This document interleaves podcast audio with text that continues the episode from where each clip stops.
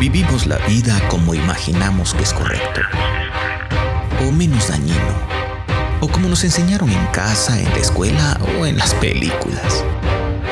Vivimos separando el bien del mal según nuestro propio juicio, o el juicio de la familia, de la sociedad o de alguna iglesia. ¿Qué pasaría si un día conocemos la manera que tiene nuestro Creador de ver la existencia? ¿Cambiaríamos nuestro pensamiento? ¿Nuestras decisiones? ¿Nuestras acciones? ¿Viviríamos la vida según Dios? Basado en la Biblia, que es el único medio que muestra la vida según Dios. Podcast de Michel Marín.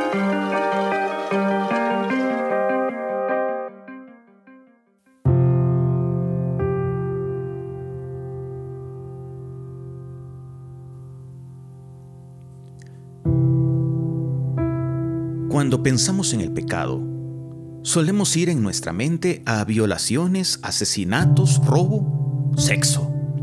Y pensamos que todo este asunto es injusto, o más bien algo inventado por la iglesia para mantener el control de los feligreses. Se dice que en el acto mismo de la confesión de pecados, los papas y en general el clero tiene una cota de poder muy importante. ¿El pecado entonces es una invención para controlar al prójimo? ¿Tiene que ver con lo que hacemos, con lo que pensamos o con lo que dejamos de hacer? ¿Es malo porque afecta a los demás seres humanos? ¿Son solo errores que cometemos? ¿Qué dice Dios sobre este tema tan polémico? ¿Dónde empieza y dónde termina el pecado?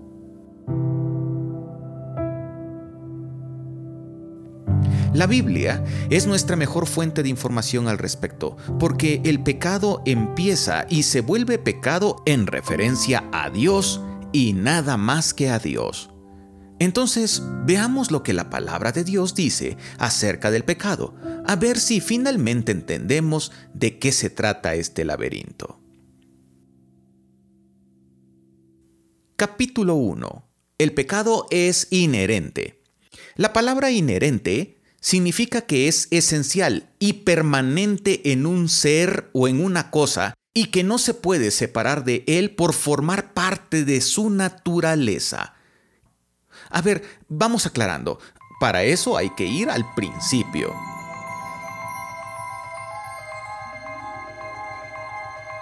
Dios, en el principio, había formado al hombre y a la mujer y soplado de su propio aliento para que fuesen a la imagen misma de Dios.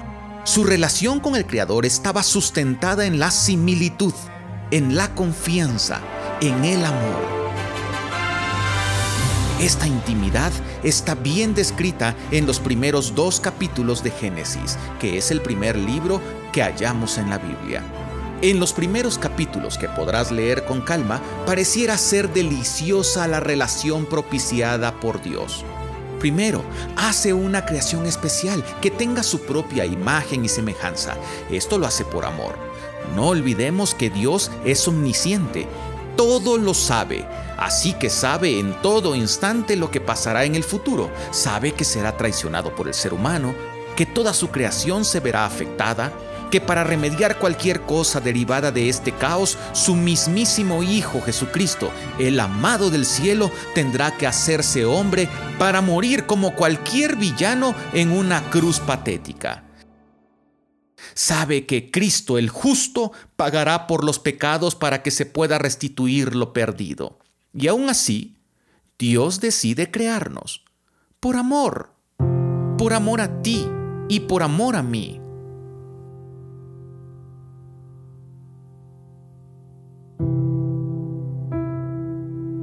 En segundo lugar, Luego de considerar este amor tan extraordinario, Dios provee al ser humano de una investidura trascendente y totalmente inmerecida. Lo hace Señor de lo creado. Ese es el propósito de su vida, disfrutar de Dios para siempre y de toda su creación. El huerto de Edén, que fue puesto en el principio para dar asilo a toda la creación, fue puesto a disposición del varón y de la mujer. Ellos ponían nombres a cada cosa creada, disfrutaban del fruto de la tierra. Un vapor especial puesto por Dios subía de la tierra para regar la plantación. Ellos dos disfrutaban de la presencia de Dios como si de un amigo íntimo o de un familiar estrecho se tratara.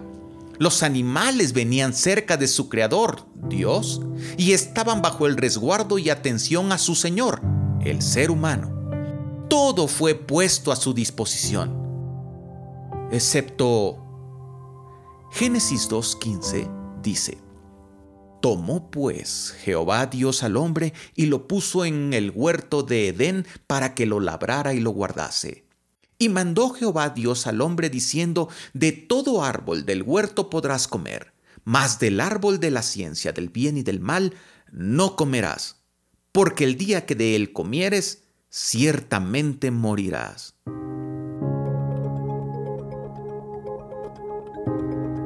En tercer lugar, todo era armonía. No había malos ratos, ni malas ondas, ni malas leches en la relación entre el ser humano y su creador. Había cuidados, amorosas palabras de compañía y ánimo, había bendición tras bendición, había reconocimiento hacia el Creador y amorosa predilección por la creación. Estaban del mismo lado. El hombre y la mujer eran privilegiados. Todo era felicidad en un concepto que hoy ni siquiera imaginamos. Dios estaba feliz, los ángeles estaban felices, Adán y Eva estaban felices, eh, Satanás no estaba feliz. Espera, ¿Satanás? ¿Satanás quién? Vamos a uno de los libros proféticos que vienen en la escritura. Sabemos que Satanás, Satán, diablo, tentador, demonio son nombres dados a este personaje del que se dice en Isaías 14. ¿Cómo caíste del cielo, oh lucero, hijo de la mañana? Cortado fuiste por tierra tú que debilitabas a las naciones, tú que decías en tu corazón, subiré al cielo, en lo alto, junto a las estrellas de Dios, levantaré mi trono, y en el monte del testimonio me sentaré a los lados del norte. Sobre las alturas de las nubes subiré y seré semejante al Altísimo. Mas tú, derribado eres hasta el Seol, a los lados del abismo. En este libro del profeta Isaías se habla de una figura al parecer poderosa, hermosa y muy, pero muy soberbia. Esta figura es llamada Lucero, hijo de la mañana, lo que habla de su belleza. Así que si imaginas al diablo rojo y con cola, pues es hora de recapacitar. Trata mejor de imaginarle como un ser hermoso, un ángel de gran poder que según lo relatado aquí fue derribado hasta el Seol, que es el nombre dado a la tumba o al sitio de los muertos. También se hace referencia al infierno con este nombre. Lucero es derribado, se le hace caer y también se describe en esta porción su problema. El problema es que en su soberbia quizá movido por el poder y su misma hermosura, supo que podría compararse con su Creador, ser igual a Él. ¿Esto te suena algo? Claro, el ser humano fue hecho a la imagen y semejanza de Dios. Ah, esto es interesante. Volviendo a Satán. Lo relatado dice que este ángel decía en su corazón, seré semejante al Altísimo, y ¡pum! que me lo bajan. A Dios no le gustó esta soberbia colmada de rebelión. Puede ser que este haya sido el primer pecado que existió.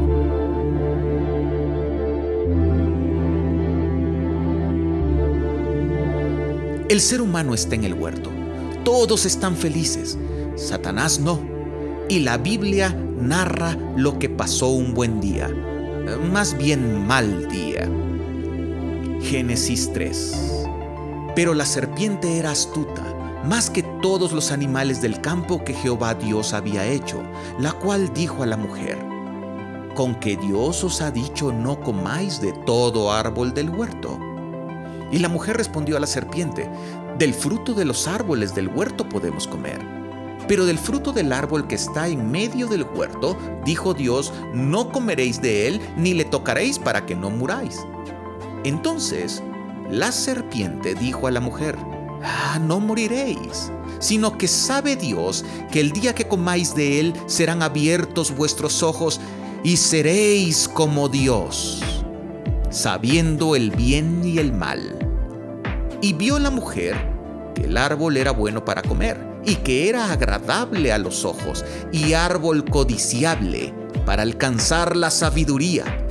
Y tomó de su fruto y comió, y dio también a su marido, el cual comió así como ella. Satanás hace un intento maligno con forma de serpiente. Este intento del mal provoca una tentación en la mujer. El árbol se llamaba de la ciencia del bien y del mal, así que Satanás ni siquiera mintió, sino que puso una tentación más parecida a la que a él le había pasado. Trasladó la tentación hacia la soberbia. Imagina ser como Dios trae el viejo concepto hacia la nueva creación de Dios. El Señor había hecho al hombre y a la mujer a su imagen y semejanza, pero no eran como Dios, tenían su identidad propia, única y hecha para triunfar en la creación.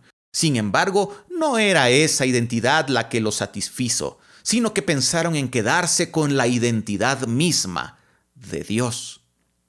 Buena tentación, muchacho. Si Satanás mismo había caído en esa idéntica tentación, cuánto más los seres humanos inexpertos y novatos. El ser humano peca y eso tiene consecuencias. Si por un hombre creado directamente por Dios, todos íbamos a disfrutar de los beneficios que ya he mencionado, por ese mismo hombre todos padecemos las consecuencias del pecado, de manera inherente nacemos ya en medio de las consecuencias del pecado de la humanidad. Nacemos en pecado, vivimos en pecado y morimos en pecado. Capítulo 2. El pecado lo destruye todo. Las consecuencias del pecado son desastrosas. La soberbia y luego la desobediencia a la orden directa del Creador componen el pecado original. El pecado original no es comer manzanas o cuestiones sexuales que luego hay ahí en el imaginario popular. El pecado es un golpe de menosprecio hacia Dios y eso lo hace insoportablemente destructivo. Dios es el primer afectado por el pecado. Su santidad y su buena voluntad se ven menospreciadas, deploradas y llevadas a una indiferencia injustificable su confianza y su amor son mancillados y convertidos en el polvo que te sacudes de los pies. Su autoridad es desafiada con absoluta autosuficiencia y en poco tiempo estamos de espaldas a quien nos dio la vida, alegando nuestro derecho y suponiendo que Dios nos debe explicaciones, consideraciones y servicios como si se tratara de nuestro siervo. El ser humano es el segundo en tener consecuencias. La mujer primero. Ella pierde el camino y un enorme abismo se abre frente a ella y su Dios. Pierde toda posibilidad de vivir una vida de salud y perfecta armonía y paz. Pierde autoridad y se enfrenta a la muerte eterna, a pasar la eternidad sin Dios, ni su presencia, ni su cariño, ni su consideración. Le es imposible olvidarse de sí misma y arrebata la autoridad de los demás, llora para dar vida y le es imposible buscar a Dios. El hombre recibe el fruto y come también, y sufre las consecuencias hasta hoy. No tiene más en su pensamiento el bien sino el mal corre para hacer cosas desagradables que afecten a sus semejantes, destruye todo lo que toca, su pensamiento es impuro e inconsistente, envejecen sus carnes, sus huesos, su mente. Y toda su vida camina por la orilla de un precipicio. Su egoísmo se adueña de su existencia y no puede zafarse de los deseos de su corazón corrupto. No sabe buscar el bien y menos aún identifica la voluntad de Dios para vivir de acuerdo a ella. No busca a Dios ni por equivocación. Finalmente, es afectada toda la creación. Todo se atrofia, todo se descompone, cambia su sentido, se echa a perder. Los animales nos atacan, la tierra se resiste a producir con alegría, se rompen las reglas naturales y se tuercen los propósitos para los que existen.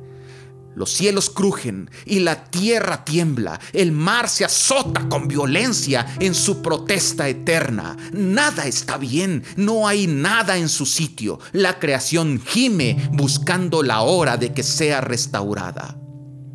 Todo esto lo puedes leer en Génesis 3 del 10 en adelante. Dios imparte justicia de acuerdo a lo que había dicho, a lo que había prometido su palabra no pasará nunca sin cumplirse, o no sería Dios. Todo está oscuro ahora, y todos podríamos, sin duda, sentarnos a llorar. Dios levanta su rostro, cambia su semblante, y se reúne con su Hijo amado y con el Espíritu Santo, y hacen un pacto de eternidad.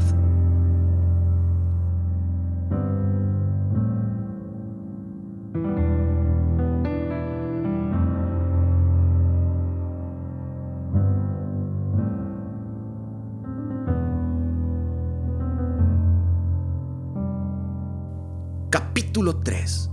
El pecado será derrotado. El dilema es el siguiente. Dios había dicho que habría consecuencias para la desobediencia y la hubo. A partir de entonces morimos físicamente y peor aún espiritualmente. Pero todo se destruyó porque el pecado se volvió inherente al ser humano. No bastaba con que muriera Adán, porque su pecado había afectado a toda la creación y a la mujer y a los hijos de ambos. Todos estamos condenados de entrada. Nacemos en pecado, nacemos muertos.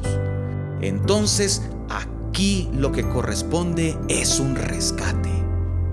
La vida era inherente. La perdimos por el pecado, que se volvió inherente también. La solución entonces tendría que ser inherente se necesitaba quien pagara por el pecado y que se quede ese rescate de manera inherente para los seres humanos. No podría ser alguien que hubiese pecado, porque entonces esa persona moriría por su propio pecado y no habría chance de hacer un rescate de la humanidad. Todo hombre y mujer estaban descartados entonces. Y ahí es cuando ocurre. El Hijo Jesús, Jesucristo, Emanuel, el amado del cielo, el Cristo, levanta la mano y dice, yo lo haré. Bendito sea Él para siempre. Lo dijo antes de que fuese creado el mundo. Lo dijo antes de que existiera Adán. Ya no hablemos de ti o de mí nos amó tanto que decidió morir por el pecado para que se cumpliese la sentencia dada por Dios. No había pecado en Cristo, por eso es Él y solo Él quien puede morir por el pecado de los demás.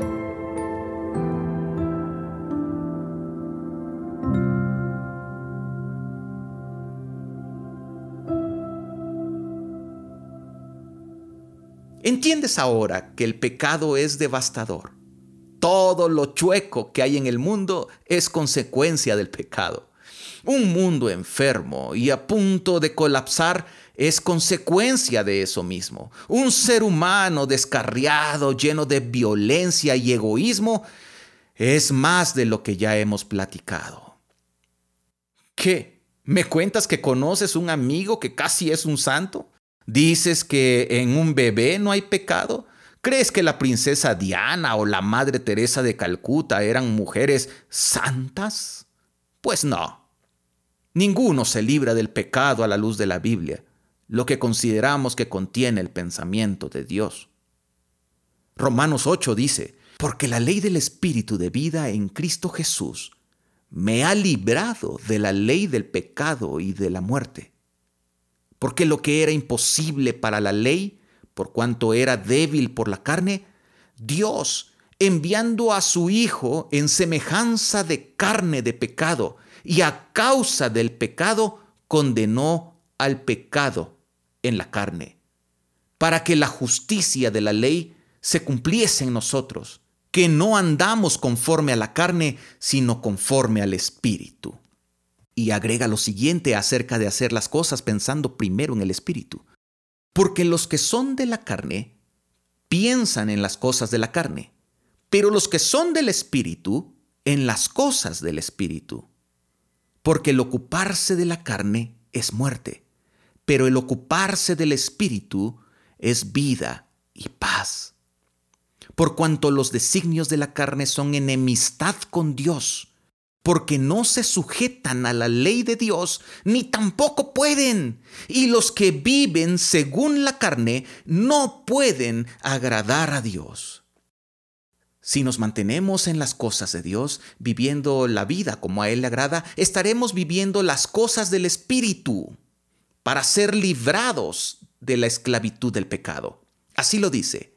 Escucha, mas vosotros no vivís según la carne, sino según el Espíritu, si es que el Espíritu de Dios mora en vosotros. Y si alguno no tiene el Espíritu de Cristo, no es de él.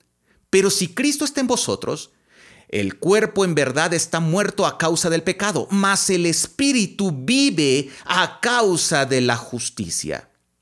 Y si el Espíritu de aquel que levantó de los muertos a Jesús mora en vosotros, el que levantó de los muertos a Cristo Jesús vivificará también vuestros cuerpos mortales por su Espíritu que mora en vosotros. Termino ya.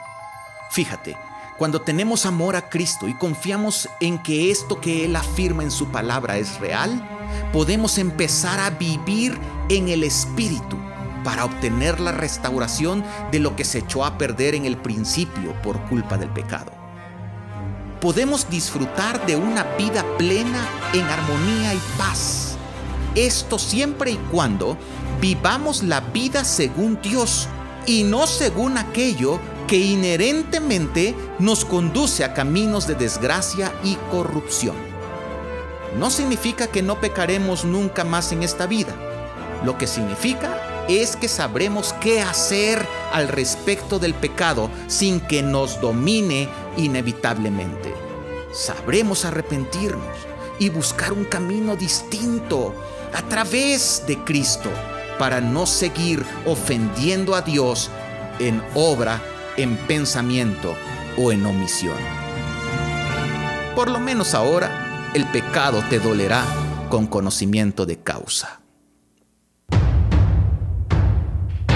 Ahora que conoces un poco más del pensamiento de tu Creador de acuerdo a las Escrituras, ¿vivirías la vida según Dios?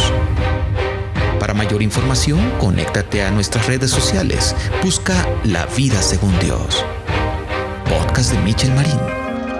Saludos y bendiciones.